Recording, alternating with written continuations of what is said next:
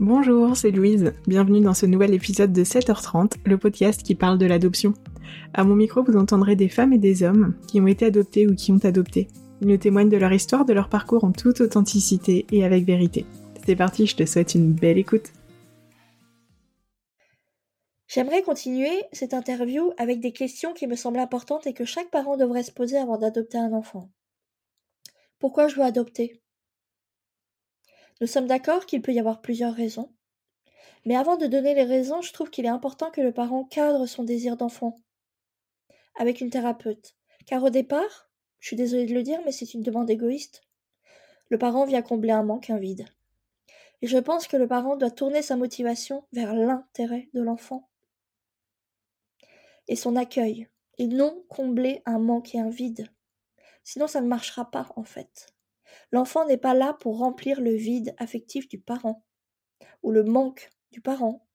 L'enfant n'est pas un objet de consommation ni un dû, mais un enfant, un être humain, qui a aussi des besoins, des désirs, et plus particulièrement un enfant adopté qui aura déjà une histoire. Donc pour moi, le futur parent peut se demander qu'est-ce que je cherche à réparer de ma propre enfance lorsque je veux adopter? Quelle image je veux montrer de moi-même? Quelle culpabilité j'ai besoin de compenser? À quel besoin de la société je réponds? Et est-ce vraiment mon envie d'adopter? Ou parce qu'on me le dicte?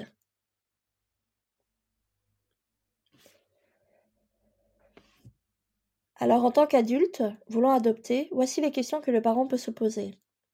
Est-ce que je veux satisfaire un désir d'enfant, sain et créer une famille? Car pour beaucoup de parents, c'est un but à atteindre, comme les cases à cocher. Il est important que ça ne devienne pas une obsession au point où l'enfant devient un objet de convoitise. Il doit y avoir un équilibre dans le désir. La deuxième chose, c'est est-ce que je veux jouer au bon samaritain et penser que je vais sauver un enfant que je pense être malheureux que je mets entre guillemets, et donc faire une bonne action? L'enfant n'a rien demandé, hein. Il n'a pas demandé d'être adopté, et il n'est jamais concerté. Et ce que j'aimerais par rapport à ce point, c'est dire, c'est que j'aimerais bien que ça change par rapport à ça. Parce que je pense qu'il y a des enfants qui sont dans la capacité de dire c'est ok ou c'est pas ok en fait. Ces parents-là, ok, ces parents-là, non. C'est-à-dire que ils devraient être sollicités beaucoup plus pour moi. Évidemment, seulement pour les enfants qui peuvent parler. Euh, j'aimerais qu'on leur pose la question est-ce que tu es ok pour adopter ses parents aussi? Est-ce qu'il y a un vrai. Euh, parce qu'en fait, je pense qu'il faut son consentement aussi. C'est-à-dire que qu'est-ce qui se passe dans la tête d'un enfant à qui on n'a pas posé la question? Et qu'on envoie d'un côté à l'autre. Certains euh, vont se retrouver du Brésil en France, en fait, par exemple. Mais les, changements sont énormes. Est-ce que cet enfant a envie de tout quitter? Je pose des questions. et pour moi, j'inviterais le parent à se demander pourquoi est-il si important pour lui d'élever un enfant qu'il imagine malheureux? Est-ce que j'ai besoin de combler un manque affectif ressenti et que je n'ai jamais travaillé en thérapie et que l'on pense que l'enfant va le combler? Car l'enfant n'est pas là pour ça. Dans ce cas, le parent doit faire une thérapie et réfléchir à son désir d'enfant avec quelqu'un, avec une thérapeute, pour vraiment mettre beaucoup plus de clarté là-dessus. Est-ce que c'est un choix de couple ou est-ce que les deux sont d'accord? Quelles ont été les règles définies dans le couple? Y a-t-il un équilibre dans le couple par rapport à ce choix? Un désir commun? Parce que je pense que c'est hyper important. Est-ce que je réponds aux besoins et désirs de mon partenaire? Quelles sont les conséquences pour l'enfant? Si moi je n'ai pas fait ce choix-là. Et le couple, lorsqu'il y a un des parents qui veut adopter et pas l'autre? Est-ce que c'est un besoin de transmettre ses valeurs, ses connaissances, sa culture, sa manière de voir les choses? De voir la vie? Est-ce que c'est ça que j'ai envie de transmettre à l'enfant et c'est pour ça que j'adopte? Est-ce que c'est accompagner et élever un enfant dans la résilience, dans la guérison de son histoire et lui montrer une autre manière de vivre? Qu'il fasse l'expérience d'une famille sécurisante, aimante, à l'écoute, fun? Ou est-ce que c'est faire l'expérience d'être un parent d'enfant adopté et apprendre à aimer un enfant différent, non biologique? Et de voir qu'il est capable et il est possible de créer un lien d'attachement avec un enfant qui n'est pas de notre sang et qu'est-ce que j'en retire de cette expérience? La question 2 que j'aimerais poser aux parents, c'est quel lien d'attachement il veut créer avec cet enfant? Parce que En fait, pour moi, c'est la base. Faut savoir que chaque humain sur cette planète a un type de lien d'attachement. Faut savoir que 50% des adultes ont un type d'attachement sécure. Donc en fait, c'est des parents équilibrés, des adultes équilibrés. 25% sont des évitants fuyants. Donc là, il y a déjà un attachement insécure. Il y a 20% de parents qui sont fusionnels anxieux. Il y a 5% de parents qui sont chaotiques, donc désorganisés ambivalents. J'aimerais dire que chaque parent qui adopte a un type de lien d'attachement qu'il a créé avec sa propre figure d'attachement lorsqu'il était bébé et enfant, et que ce type d'attachement va le conditionner dans sa vie de tous les jours. Pour moi, le parent doit se former, ou en tout cas se renseigner sur la théorie de l'attachement, sur les traumas, en fonction de l'âge de l'enfant. Et même si c'est un bébé, imaginons un enfant issu d'un viol ou d'un inceste et qui a été abandonné, comment s'est passée la grossesse de la mère? Qu'a-t-elle vécu pendant les neuf mois avec son agresseur, s'il était encore là? Qu'est-ce qu'elle a dû faire ou ne pas faire, ne pas dire pour que l'enfant naisse en sécurité. Quel est l'impact sur le bébé in Qui ressent tout ce qui se passe à l'intérieur. Est-ce marqué dans son inconscient? Aura-t-il de la difficulté à être lui, à prendre sa place, à être anxieux? Comment sera son système nerveux? Est-ce qu'il va garder un traumatisme de cette expérience? Dans ce genre de situation, il y a souvent du secret, des mensonges. Et la question que je me pose, c'est quel impact aura cette expérience sur le bébé à long terme, dans sa relation à lui-même, aux autres et au monde?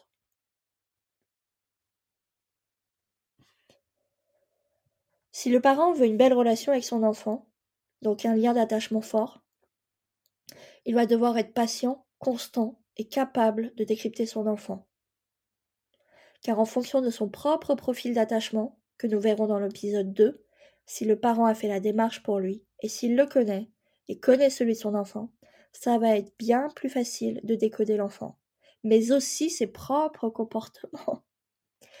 Et ça va créer un lien de sécurité chez l'enfant et le parent. Et une confiance réciproque en fait, où l'enfant finira par poser ses armes et son armure qu'il porte depuis qu'il est enfant ou tout petit pour se protéger de l'environnement dans lequel il est, et le parent qui connaît la théorie de l'attachement aura beaucoup plus de, clés pour créer ce lien d'attachement si vital avec l'enfant. La troisième question que le parent devrait se poser, c'est euh, quel parent j'ai envie d'être avec mon enfant? Un enfant adopté commence sa vie avec un certain nombre de traumatismes, de blessures de stress, de parents défaillants. Même un bébé de quelques mois aura déjà vécu in utero, et soit avec sa mère et sa famille, soit avec un référent du centre des moments de vie compliqués. C'est pourquoi cette question est importante, car le nouveau parent a envie de bien faire, et j'invite tous les parents adoptants à se poser la question. Quel type de parent j'ai eu? Sécure, insécure, autoritaire, rigide, intransigeant, cool, aimant, plutôt sécurisant, manipulateur, m'ont fait confiance, était à l'écoute, présent, maltraitant, malade. Quel type d'éducation j'ai eu?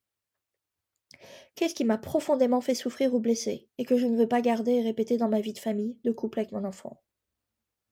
Qu'est-ce que je garde et qui a été bien fait aussi? Quel parent je veux être avec mon enfant? Est-ce que je répète les schémas familiaux? Les, schémas de mes parents? Ou est-ce que moi, j'ai envie d'être un parent différent? Quel type d'éducation j'ai envie de donner à cet enfant? On est d'accord que ces questions-là peuvent aussi concerner un parent biologique, hein, évidemment. La question suivante, c'est comment j'assume l'histoire de mon enfant? Et je la nie pas, et comment je l'accompagne au quotidien? Chaque enfant aura un bagage plus ou moins lourd, et en tant que futur parent, est-ce que j'ai les épaules pour accompagner un enfant qui aura été maltraité, violé, vécu de l'inceste, de la négligence, qui a peut-être un handicap, une malformation, qui a vécu plusieurs abandons, qui a peut-être plus de 4 ans et donc un style d'attachement plus compliqué, qui a sûrement des traumatismes à réparer. Je pense que dans beaucoup de cas, le parent ne réalise pas par quoi est passé l'enfant, d'un point de vue psychique, émotionnel et physique. Et lorsque l'enfant arrive, la vie reprend avec l'enfant dans un quotidien classique. Alors que pour moi, il y a des choses à regarder et à poser faut savoir qu'un enfant adopté est un enfant à besoins spéciaux, même s'il est euh, adopté très jeune. Et moi, en tant que parent, suis-je prêt à l'accompagner sur ce chemin? Et jusqu'où j'ai envie de l'accompagner? Et comment je vais le faire? C'est vrai que dans le cadre d'une adoption, le parent ne connaît pas l'étendue des traumas ni des blessures psychologiques, psychiques et l'attachement de l'enfant. Même s'il peut trouver des informations et que l'institut dans lequel est l'enfant peut lui en donner. S'il demande. Mais on est d'accord qu'il y a toujours une part d'inconnu qui n'est non négligeable. Du jour au lendemain, le parent va rentrer chez lui avec cet enfant qu'il ne connaît pas, et va rentrer dans une phase d'observation de l'enfant, de questionnement, aussi que ce soit vis-à-vis de lui ou de l'enfant. En fin de compte, il ne sait pas au quotidien ce que ça va donner, comment l'enfant va se comporter, réagir ou ne pas réagir. Il ne connaît pas cet enfant, à part éventuellement ce qu'il aura eu comme information. Surtout si c'est un premier enfant, les parents vont devoir faire deux choses en même temps. Le parent apprend à devenir parent sans avoir vécu neuf mois de grossesse et d'accouchement, et un accouchement. Le parent va apprendre à décrypter un enfant qu'il ne connaît pas pour lui apporter ce dont il a besoin. Comme je le disais, pour moi, l'adoption, c'est une danse entre le parent et l'enfant. Et c'est l'adulte qui va devoir trouver l'équilibre pour les deux. L'enfant n'a pas cette capacité. Et ce n'est pas à l'enfant de, le faire. Il n'a pas la maturité, il n'a pas les outils, et, ni euh, oui, la maturité. Je pense que cependant, pour les parents qui ont plusieurs enfants, ce sera peut-être plus facile. Mais encore, je suis pas sûre. La dynamique familiale change. Il y a un nouveau membre dans la famille avec son histoire, et donc chacun doit retrouver une place, et plus particulièrement l'enfant fraîchement arrivé. Faut savoir que les enfants adoptés après trois ans peuvent garder une grande méfiance envers les adultes, et même une, et même une profonde ignorance de qu'est-ce qu'une famille sécure, qu'est-ce qu'un parent, et même une peur panique de s'attacher à une personne car pour certains, ils n'ont pas eu d'expérience avec un parent ou avec leur famille, s'ils ont été abandonnés à la naissance ou placés à l'orphelinat tout de suite. Ils ne connaissent pas, ils ont plutôt l'habitude d'avoir des référents de soins qui s'occupent d'eux, et ils étaient pour certains entourés d'autres enfants, tout le temps. Ils peuvent jouer avec eux, alors que quand ils arrivent dans leur nouvelle famille, ça peut leur sembler vide, froid, qu'il n'y a pas d'autres enfants pour jouer avec eux. Dans le cadre de l'arrivée d'un premier enfant. Et pour ceux qui sont restés dans leur famille et ont vécu cette insécurité avec des parents défaillants, leur vision de la famille et des parents est complètement erronée, due à ce qu'ils ont vécu. Ils sont très méfiants et pour la plupart, ils ont un schéma interne confus de qu'est-ce qu'une famille, qu'est-ce qu'un parent. Ils ne savent pas vraiment. Le parent adoptant a un rôle clé à jouer à ce niveau. Il doit montrer à l'enfant ce qu'il est possible d'avoir comme parent sécure, constant, aimant. Et c'est là où il va réussir à créer de la confiance avec l'enfant, un lien d'attachement, qui va permettre à l'enfant de trouver la sécurité la constance, le respect, qu'il n'a peut-être jamais connu dans une relation adulte-enfant, et sortir du schéma d'une relation insécure. Pour créer le lien d'attachement, ça peut prendre du temps. Hein. Ça peut être des mois et même plusieurs années pour certains. Surtout si l'enfant est arrivé et qu'il avait déjà plus de 2-3 ans. Et en fonction de son vécu, sa capacité à être résilient ou pas.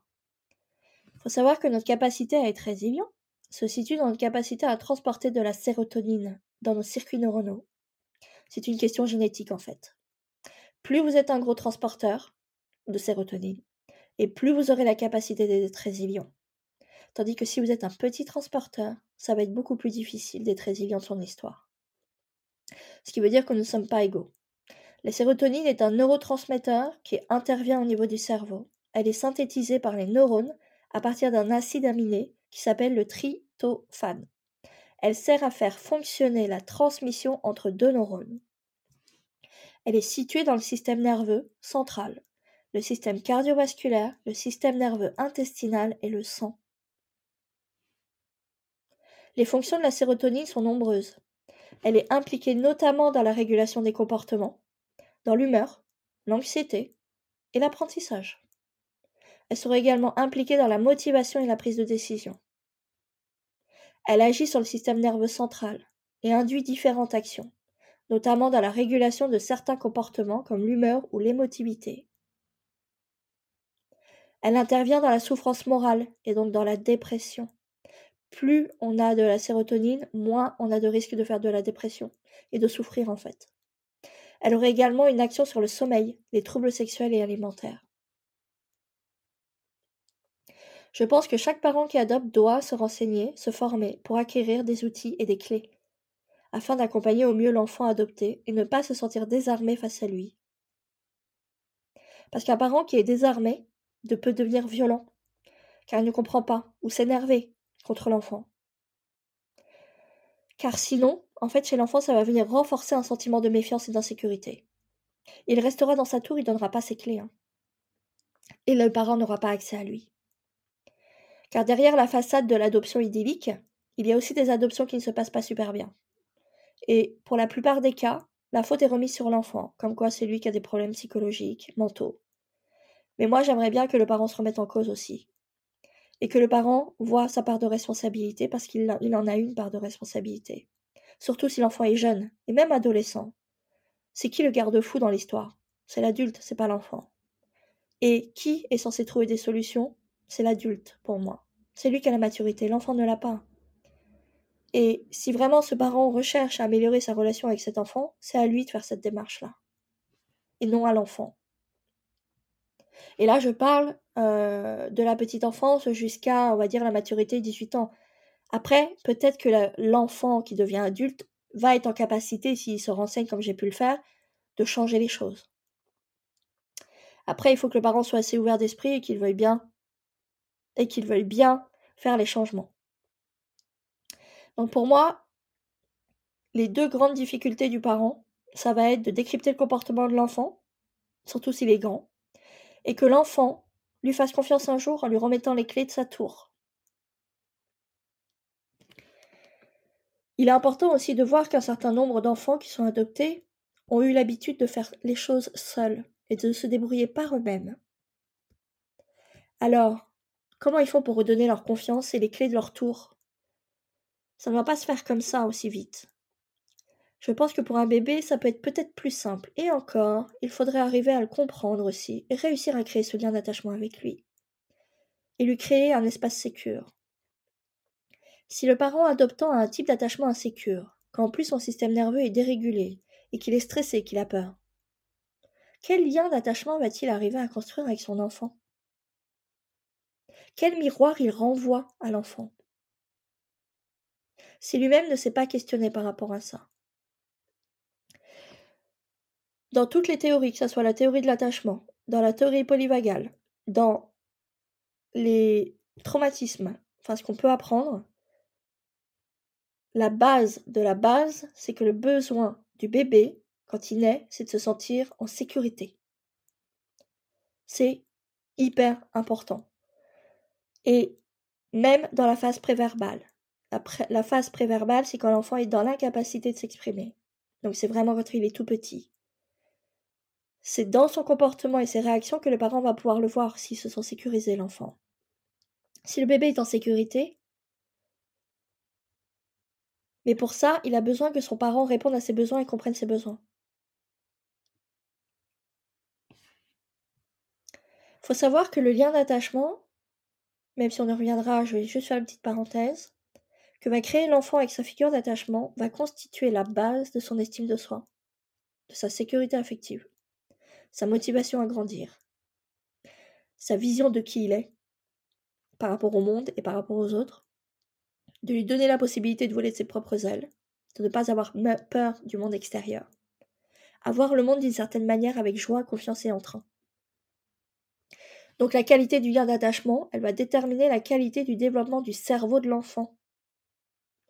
Ça influe directement sur sa confiance en soi, son rapport aux autres, à soi, au monde, à sa capacité à traverser les événements difficiles de la vie. Et pour y arriver, il est nécessaire que l'adulte soit constant, présent, réponde à chaque fois que l'enfant se sent en détresse. Parce que un parent qui répond quand tout va bien, ça n'aura pas du tout le même impact que quand l'enfant répond quand il est en détresse. Et c'est là où le lien d'attachement va se créer, c'est quand l'enfant est en détresse, pas quand tout va bien. Il va voir que dans les moments les plus difficiles, il a un parent qui est présent avec lui. Et ça, ça peut prendre des mois, années pour certains. Et évidemment, c'est toujours en fonction de l'histoire de l'enfant. Je recommande aux parents qui ne sont pas capables ou qui ne savent pas comment répondre aux signaux de l'enfant de se faire aider. Adressez-vous à des professionnels qui sont formés, pour vous aider à comprendre votre mode de fonctionnement, votre lien d'attachement. Parce que si le donneur ne sait pas répondre, c'est la méfiance et l'insécurité qui sera présente avec l'enfant. Et l'enfant ne donnera pas les clés hein, de sa tour, ni de son fonctionnement. Par exemple, j'avais envie de prendre un exemple avec un enfant qui a une malformation ou un handicap euh, physique. Parce que souvent, les adoptions à l'international, c'est des enfants comme ça qui arrivent et qui sont déjà assez grands. Les parents font déjà le nécessaire, d'accord Les opérations, l'ophtalmo, spécialité handicap. Mais en fait, ils constatent que, parce qu'ils pensent que l'enfant ira mieux, d'accord Mais ils constatent que l'enfant ne va pas mieux. Et que le lien n'est pas meilleur. Ce qui se passe, c'est qu'on a traité que la surface. L'intérieur n'a pas changé pour l'enfant. Alors il ne va pas mieux. Et alors le parent ne comprend pas pourquoi l'enfant ne va pas mieux. Et pourquoi la relation n'est pas meilleure. En fin de compte, l'enfant aura toujours cette souffrance interne. Et continuera à vivre ce traumatisme de malformation, de rejet, de critique, d'insulte. Car c'est un traumatisme que l'enfant a vécu. Cette histoire, elle n'est pas guérie pour lui. En IFS, on dira même qu'il y a une part de lui qui est restée bloquée dans cette temporalité. Souvent, cette part, elle est très jeune, elle ne sait pas que c'est fini, et elle continue à protéger l'enfant par différentes réactions dans son quotidien. Et ça peut être un comportement de passif-agressif, hein, ou distant, froid, pas souriant, où l'enfant va pas vouloir faire des câlins à son parent. Le contact ne va pas euh, va pas se faire en fait. Donc l'IFS, c'est Internal Family System. C'est une thérapie, euh, c'est un outil de thérapie qui a été créé par euh, Schwartz aux États-Unis et c'est une thérapie qui permet d'aller travailler sur nos parts intérieures. En fait, ça vient de Carl Jung initialement, qui avait déjà amené ce sujet en disant, en parlant de nos parts d'ombre. et en fait, Schwartz l'a réadapté. Et ça permet d'aller travailler sur l'enfant intérieur blessé, parce qu'en fait, on en a plein d'enfants intérieurs blessés à chaque fois en fait hein, qu'on a vécu quelque chose, où on s'est retrouvé démuni et impuissant, où le lien social n'a pas été fait et euh, eh ben, ce qui fait que régulièrement, ça ressurgit quand on a des événements traumatiques qui reviennent ou que des nouveaux événements, l'enfant intérieur va revenir parce qu'en fait, il va revivre la même chose pour lui. Et en fait, en IFS, on va guérir cet enfant, et ce qui fait qu'après, ça ne revient plus. Il y a de l'apaisement intérieur. C'est bon? D'accord. Euh, alors, ce que je disais, c'est qu'il faut évidemment traiter la surface, c'est important aussi, hein, mais en fait, il est aussi nécessaire d'aller traiter ce qui se passe à l'intérieur de l'enfant et d'aller continuer, enfin d'aller traiter la souffrance qui est là. Et souvent, le parent ne le voit pas en fait, ça. Et l'enfant n'est pas en capacité d'exprimer non plus. Donc, c'est vrai que c'est difficile, mais en fait, là, j'ouvre des portes euh, pour que les parents se questionnent en fait. Mais ce qui fait que ce traumatisme, il va être assez profond chez l'enfant et il aura besoin d'être soigné. Et c'est comme ça que je vais faire doucement le lien avec les traumatismes. Euh, le traumatisme, c'est une thématique qui m'intéresse particulièrement. Euh, j'ai eu l'occasion de découvrir ce que c'est un traumatisme en 2012, lors de mes accompagnements thérapeutiques, mais aussi lors de mes formations. J'ai lors de mes thérapies pris conscience que plusieurs événements de ma vie avaient été un traumatisme et avaient conditionné ma vision du monde, ma vision de moi-même et des autres. Et que j'agissais en fonction de ces traumas depuis très jeune. Lorsqu'on a vécu de la maltraitance, qu'on était abandonné, qu'on a vécu de la violence familiale, de la négligence émotionnelle, que notre histoire a été niée et qu'on n'a pas pu prendre notre place, ça crée des traumatismes. Et qu'il a fallu que je sois adulte et mère c'est-à-dire après 36 ans, pour m'en rendre compte, car personne de mon entourage n'avait considéré cette option. Est-ce que Marine a porte des traumatismes? Est-ce qu'elle a un trouble de l'attachement, en fait? Et moi, j'ai pu le, le réaliser quand j'ai fait mes thérapies, c'est-à-dire mon comportement, mes attitudes, mes postures, mes addictions, mon amnésie traumatique, tout ça, mon attachement. Ça m'a sauté au visage en disant Waouh, ok, Maintenant, je comprends en fait. Donc, tous ces événements traumatiques et le travail thérapeutique mené depuis dix ans m'ont montré et appris qu'une grande partie de ma vie avait été conditionnée par ma petite enfance, et que ma vision du monde était dangereuse et que les adultes étaient violents, négligents et méchants, et que je dois me méfier des autres et du monde. Comment on se construit comme ça? Et ouais. Et que, pour rajouter une petite cerise sur le gâteau, je dois me débrouiller seule dans ma vie si je veux quelque chose. Que je suis la seule qui peut prendre soin de moi et en qui je peux avoir confiance. Comment on se construit comme ça une vie? Aujourd'hui, après dix ans de travail personnel, ma vision du monde a beaucoup changé et évolué. Je fais confiance aux autres aujourd'hui. J'ai une autre vision de l'adulte qui est beaucoup plus euh, équilibrée, je dirais. Et le monde me paraît beaucoup plus sûr qu'avant.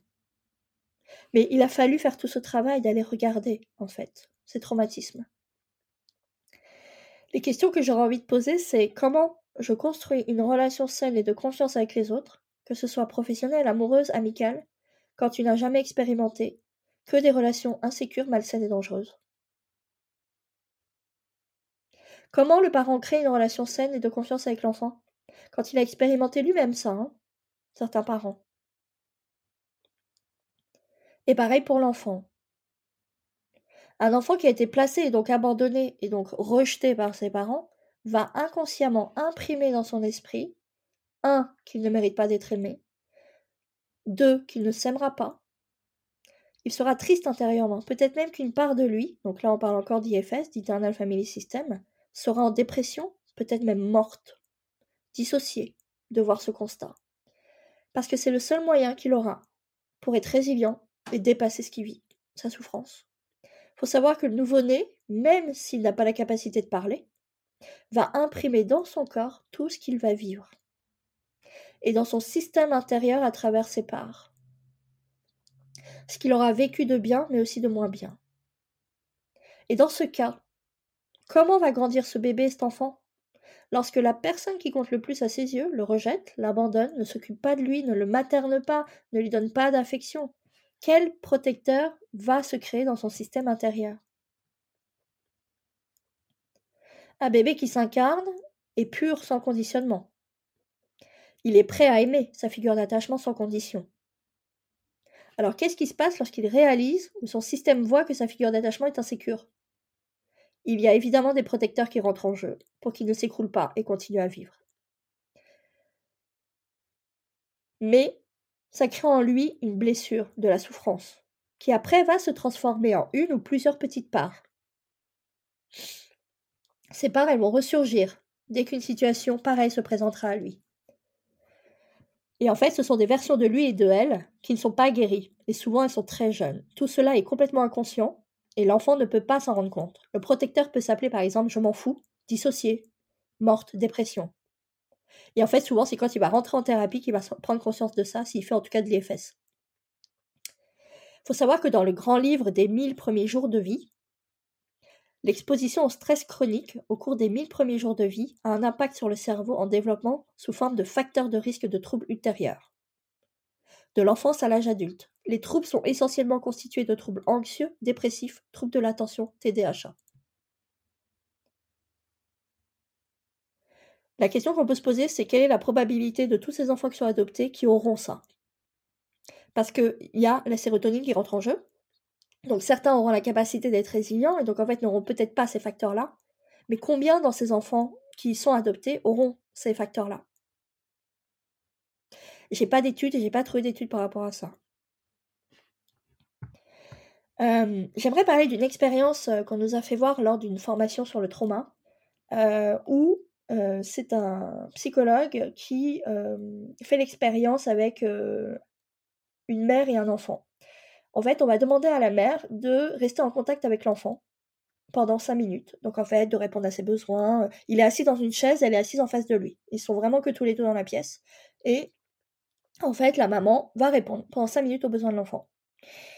Euh, donc l'enfant euh, est joyeux, heureux, euh, il montre plein de choses des doigts, il raconte ce qu'il a raconté, etc. Et le test, c'est de demander à la maman de tourner la tête, et quand elle revient face à l'enfant, elle n'a plus le droit d'exprimer quoi que ce soit. Un visage livide. Ouais. Il est... Cette vidéo, elle est juste hyper intéressante, c'est de voir comment l'enfant va réagir quand le parent ne réagit plus. Et en fait, l'enfant va tout faire pour aller rechercher le parent. Donc il va essayer de l'attraper le parent. Il va se mettre à crier, il va se mettre à pleurer. Il va commencer à Ouh, je suis là, regarde-moi. Et en fait, la maman n'a pas le droit de bouger, d'accord? C'est vraiment le test qui est fait. Et jusqu'au moment où En fait, pour l'enfant, c'est tellement difficile de voir que le parent ne répond pas aux besoins, ne répond pas à ce que l'enfant est en train d'essayer de créer comme contact avec lui, que l'enfant va tourner la tête, en fait, pour ne pas souffrir. Qu'est-ce que ça crée comme traumatisme ça derrière quand c'est répété encore, encore et encore tous les jours? D'avoir une mère qui est ambivalente, une mère qui est euh, sur, euh, on le verra après, mais en lien d'attachement, qui n'est pas stable. Et ça, ça marche aussi pour des enfants non adoptés, évidemment. Donc on verra ça plus tard au niveau de l'attachement, mais... Et si j'aime l'autre, est-ce qu'il y a un risque qu'il me laisse aussi et ne revient plus jamais? Alors, est-ce que je dois redoubler d'amour ou pas? Ou me couper de l'amour et de mes émotions pour ne plus souffrir L'enfant adopté, faut savoir qu'il a une peur panique de s'attacher, puisqu'on l'a abandonné. Donc en fait, ça, c'est une peur qui peut se travailler en IFS. Hein. Très bien. Comment construire une vie de famille, une vie stable et saine? Comment rencontrer un partenaire avec qui je ne vais pas répéter le même schéma? Violence, négligence, maltraitance, pas prendre ma place, rester invisible. Quel parent j'ai envie d'être? Quelle relation je veux créer avec cet enfant? Sont autant de questions que je me suis posées pour ne pas répéter et faire autrement. Accompagner avec l'amour, la compassion, la bienveillance sont trois qualités essentielles pour accompagner les enfants adoptés, mais aussi tous les enfants, et même les adultes, qui, pour la plupart, ils ne savent pas et ne connaissent pas ces trois qualités. Ils n'ont même pas eu l'occasion de les vivre eux-mêmes, avec leur figure d'attachement. Nous vivons dans une société, et ça, ça va peut-être piquer, mais qui est traumatisée pour moi, dissociée. D'où toute cette violence, négligence, maltraitance avec les plus faibles. C'est bien plus facile de s'en prendre à des personnes qui sont faibles qu'à des plus forts. Et voilà, c'est fini pour cet épisode. Si tu souhaites faire passer des messages ou réagir à cet échange, tu peux le faire sur le compte Instagram 7h30.podcast. Je me ferai un plaisir de les relayer à la personne qui vient d'échanger avec nous. D'ailleurs, si cet épisode t'a plu, je t'invite à en parler autour de toi et à mettre 5 étoiles et un commentaire si tu en as envie sur Apple Podcast. Ça permet de donner de la visibilité au podcast ainsi qu'à tous ces échanges. Et si tu as envie de partager ton histoire et ton parcours à ton tour, je t'invite à remplir le formulaire qui est en lien dans les notes de ce podcast. J'échangerai avec toi avec grand plaisir. En tout cas, d'ici là, je te dis à la semaine prochaine.